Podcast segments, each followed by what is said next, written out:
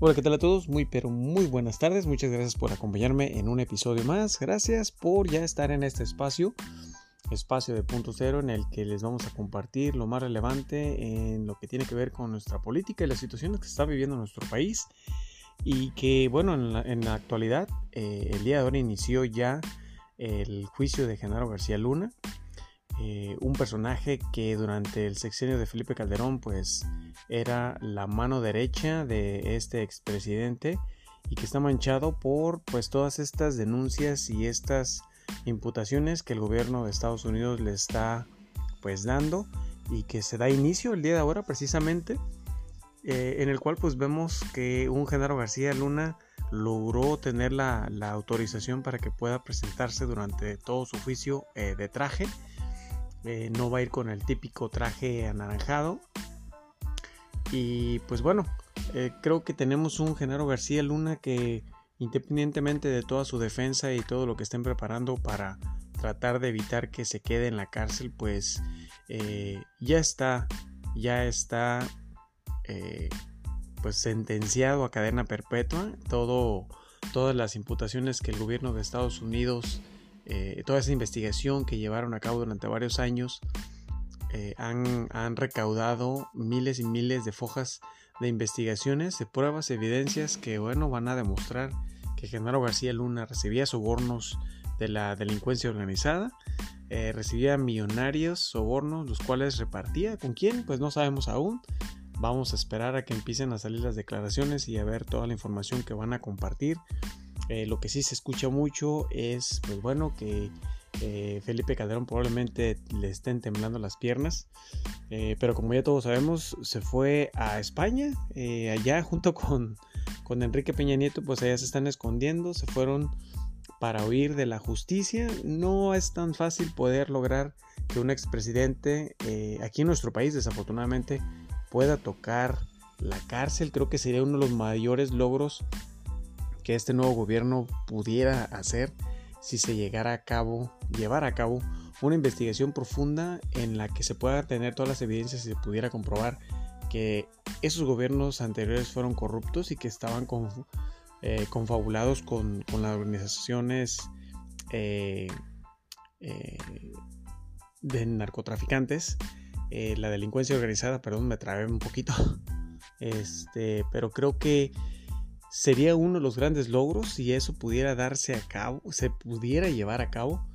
Eh, creo que es un sueño, como suelen decir por ahí, guajiro, porque pues es difícil, hay muchas trabas que van a poner y al final del día creo que lo importante es que todos estos delincuentes eh, de cuello blanco pues empiecen a pagar por todos esos delitos que cometieron en su momento. Eh, Genaro García Luna es uno de ellos, Luis Cárdenas Palomino, el señor Ramón Pequeño, Osorio Chong, que pues está aquí en nuestro país con, con que tiene fuero para que no lo investiguen y este y hay una infinidad de personajes que opacaron la, la realeza de nuestra cultura, lo, lo, lo, esencial de nuestra cultura. Creo que durante muchísimos años, desafortunadamente, eh, estuvieron forjando esa, esa imagen de que en México la corrupción es lo que imperaba, y sí, desafortunadamente así era, ellos propiciaron desde los más altos niveles eh, pues que se estuviera dando esa confabulación. Eh, desafortunadamente existía la ley del diente por diente, este, la ley de el que no chinga no avanza, este, y tenemos una serie de cuestiones que desafortunadamente han puesto a nuestro país en una posición en la que pues pareciera que quien venga del extranjero puede hacer lo que quiera y, no pasa nada. Y creo que eso ha dañado mucho nuestra imagen, ha dañado lo que México representa. México no representa la corrupción, mucho menos este, un país en el que cada quien puede hacer lo que se le antoje. Creo que por eso tenemos leyes, eh, tenemos eh, normas que nos rigen y que desafortunadamente por personajes como Genaro García Luna, como Felipe Calderón, como Vicente Fox, como este Ernesto Cedillo, eh, Carlos Salinas de Gortari, eh, Enrique Peña Nieto, eh, y otros más obviamente, porque eso viene desde hace muchos años, pero más de 40 años estuvimos viviendo un, país de neoliberalismo en el que pues querían básicamente privatizar todo, eh, vendérselo al mejor postor y estaban básicamente dando, poniendo en canasta de oro nuestro país y nuestros recursos a extranjeros, a inversionistas extranjeros. Pero sin desviarme del, tema eh, que tiene que ver con Genaro García Luna, pienso y creo que eh, muchos funcionarios de alto nivel van a salir a relucir. No sabemos qué tanto vaya realmente a, proporcionar Genaro García Luna, pero eh, estoy seguro que mucha de esa información va a llegar un momento en el que van a tener que negociar y compartir. Tal vez no para reducir su sentencia, pero a lo mejor para, pues de alguna manera, eh, no sufrir los estragos de estar encerrado eh, por toda la vida eh, en una cárcel en Estados Unidos, que no es sencillo. Este, y creo que pues Estados Unidos durante mucho tiempo la DEA llevó a cabo sus investigaciones, se copilaron toda la información que tienen, tienen los contactos, tienen las conversaciones. Estados Unidos, Estados Unidos se dedica a llevar a cabo ese tipo de, de espionaje, vamos a llamarle como es, que al final del día este, sí tienen ubicados a muchísimos funcionarios de alto nivel que desafortunadamente han dañado diferentes instituciones en nuestro país. No se diga eh, el ejército, desafortunadamente, con el exsecretario de la Defensa Nacional, el señor este, Cienfuegos, y que, pues bueno, en su momento eh, el presidente lo llegó Tal vez no a defender, pero sí a decir que no se hicieran juicios sumarios, que se esperara que hubiera una investigación en México, que no nos dejáramos llevar porque Estados Unidos ya hizo una investigación y en base a lo que ellos pudieron recabar, eh, este señor estaba confabulado. Eh, pero sí hay evidencia, eh, sí hay evidencia que compartió la DEA y sí hay pruebas en las que realmente Cienfuegos fue partícipe de alguna manera u otra en varios actos en los que cuando se iban a hacer los cateos y se iban a hacer detenciones, pues les avisaban a, estos personajes de, la delincuencia organizada y propiciaban a que pudieran escabullirse, a que no se llevaran a cabo esas detenciones este, y que pues continuara ¿no? el trasiego de drogas. Eh, creo que nuestro país ha pues de alguna manera desafortunadamente participado en todo ese tráfico de, droga que llega hasta Estados Unidos, que Estados Unidos tiene un grave problema de adicción. Y que, pues bueno, hay muchísimos personajes que podemos mencionar, eh, pero lo más preocupante y que todos sabemos ahora, que no es un secreto, que ya se ha dado a conocer mucha información, es de que eran funcionarios de alto mando. Eran funcionarios que simplemente eran clasistas, racistas, eh, que pensaban únicamente en el lucro, que a costa de, de, pues ahora sí que de someter al pueblo, de aprovecharse de la inocencia de la gente, de que la gente no estaba bien informada. Y creo que ahorita en la actualidad esa es nuestra mejor arma, estar informados, eh, conocer realmente lo que está sucediendo en nuestro país, no dejarnos engañar. Y pues eso se vivió en el 2018, esa es la realidad. Entonces tenemos un país que está más consciente moralmente, eh, que es más pensante y que realmente está analizando qué clase de gobiernos tuvimos en el pasado, cómo es que ahora, independientemente de que haya este, cosas que tal vez no nos gusten mucho del gobierno actual, hay muchas acciones y proyectos eh, que están impulsando la economía, que están manteniendo el peso fuerte, que no nos estamos endeudando más, que era lo que hacían los otros gobiernos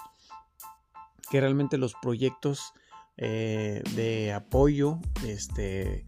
para todo índole, ¿no? Para los adultos mayores, para los, los, niños y personas discapacitadas, ah, para los estudios, este, para el sector agrícola, para todos los proyectos que tiene ese gobierno que se están impulsando realmente y que se están aprovechando, este, pues hablan mucho, ¿no? De, la manera en que se está manejando el dinero eh, del erario público así como haberle quitado las pensiones millonarias a los expresidentes, que era pues ahora sí que un robo eso, eh, pero no había nadie que hiciera nada. y no, y no había nadie que dijera y que expusiera lo que se estaba haciendo a través pues de, estas, de estos manejos y trueques que estos ex gobernantes o ex presidentes estuvieron llevando a cabo en su momento. Eh, creo que esas son cuestiones que este gobierno ha cambiado y que tiene cosas buenas, que tiene proyectos que están impulsando la economía, que sí hay una recesión eh, global, mundial, que no es en México nada más, que obviamente si aumenta el, eh, IVA, pues aumentan los impuestos, aumenta todo, nos pega en el bolsillo, pero mientras mantengamos una economía fuerte, ahora sí que alentando a que haya trabajo, a que haya producción, a que los grandes inversionistas se reporten con el SAT, se reporten con sus impuestos que tienen que pagar año con año. Todas esas millonarias cantidades que se pueden recaudar eh, son las que van a ayudar a que la economía se mantenga estable. Que si va a haber una recesión pequeña que nos obviamente afecta a todos, eh, es, es, muy normal, precisamente por todos estos cambios que se están dando a nivel global. Eh, especialmente cuando suceden guerras como la que está viviendo Ucrania y, Rusia. Y pues esas son cuestiones que están fuera del control de nuestro gobierno. Sin embargo, el gobierno pues debe de propiciar estrategias que mantengan el control de nuestro peso, la producción de los, del petróleo, de los barriles que se pueda empezar a producir eh, muy pronto gracias a esa megaestructura que se construyó en dos bocas este, la refinería Olmeca, el haber adquirido Deer Park este, para echarla a andar eh, en esa producción que creo que están alrededor de 350 mil barriles al día. Este, y todos estos proyectos que el gobierno viene impulsando, pues bueno, son, son, son un plus y es algo bueno que ayuda y beneficia a toda la gente de México. Y retomando lo de Genaro García Luna, porque me volví a desviar un poco, eh, que va de la mano, va de la mano, pero este, pues eh, vamos a ver qué es lo que sucede. Yo creo que una de las, de las cosas que anhelaríamos mucho es poder ver a Calderón, vamos a decir su nombre, eh, detrás de las rejas, en prisión, por todo lo que hizo, por haber permitido que pues capos de, de la delincuencia organizada entraran a los pinos para hablar de cómo se iban a arreglar este, y pues toda esa guerra que se llevó a cabo durante su sexenio, que dejó miles y miles de muertos desafortunadamente, que dañó nuestra sociedad, que creó mucho temor, que la seguridad en este momento también sigue siendo una preocupación, que la estrategia está tomando mucho tiempo y que este, pues bueno, son problemas que se están combatiendo desde las raíces y que va a tomar, eh, yo creo que este es un trabajo a largo plazo, eh, que durante, no sé, 10, 15 años vamos a ver realmente esos cambios que el gobierno tiene la intención de, pues de demostrar. Eh, y obviamente va a ser una, una, continuación. En el 2024 quien llegue tiene que continuar con ese proyecto. Pero eh, quiero compartirles la información que, que, sacó en sus redes sociales Julio Astilleros y parte de su staff que se dedican también a hacer estas investigaciones y darle seguimiento a estas pues personas, ¿no? Que fueron en algún momento dado funcionarios de alto nivel y que están ahora pues a las rejas o durante juicios para pues ahora sí que pagar por esos actos que, que hicieron en su momento. Porque creo que es importante que todo esto se dé a conocer. Eh, las grandes televisoras y, y, los medios eh, de información eh, no conservadores, sino este... Eh, se me fue la palabra, les pido una disculpa. Los medios de comunicación tradicionales muchas veces no dan auge a esta información, no publicitan todo esto que, tiene que ver con personajes como Genaro García Luna. Entonces vamos a escuchar lo que ellos nos comparten y ahorita continuamos con más comentarios. En la que vamos a tener como siempre mesa de periodistas con Arnoldo Cuellar, Temoris Greco y Arturo Rodríguez. Además tendremos, hoy es martes y se platica con Carolina Rocha y una entrevista con Francisco Cruz sobre los incidentes, lo que va sucediendo en el juicio a Genaro García Luna. Y como siempre tenemos el placer de llevarle algo de lo relevante, lo más relevante de lo que va sucediendo en nuestro país. Y está con nosotros mi compañera Adriana Buentello, a quien saludo con gusto. Adriana, buena tarde. ¿Cómo estás, Julio? Muy buenas tardes, pues a la expectativa, Julio, de este juicio que inicia hoy después de más de tres años en contra de Genaro García Luna, mano derecha de Felipe Calderón en su sexenio, Julio. Sí, así es. Inicia ya con la presencia física de Genaro García Luna, quien ya ha llegado de traje, según los primeros reportes periodísticos, sobre todo en Milenio, Adriana Buentello, donde están teniendo una cobertura muy relevante del tema. Eh, pues eh, ha estado serio en la mayoría del tiempo, pero se carcajeó cuando una eh, de las potenciales integrantes del jurado dijo que a ella le daría miedo el estar en ese mismo lugar junto a un personaje como García Luna, sin darse cuenta de que allí estaba García Luna en medio de su equipo de abogados. Luego también el reporte periodístico que se ha dado es de que en cierto momento estuvo bromeando con sus propios eh, eh, abogados. Así es que inicia este eh, juicio con la selección del jurado y ya veremos, Adriana, qué información, qué secretos, qué develaciones se dan en todo este proceso, Adriana. Julio, lo curioso, como ya habíamos comentado en ocasiones anteriores, que pidió precisamente no portar el traje naranja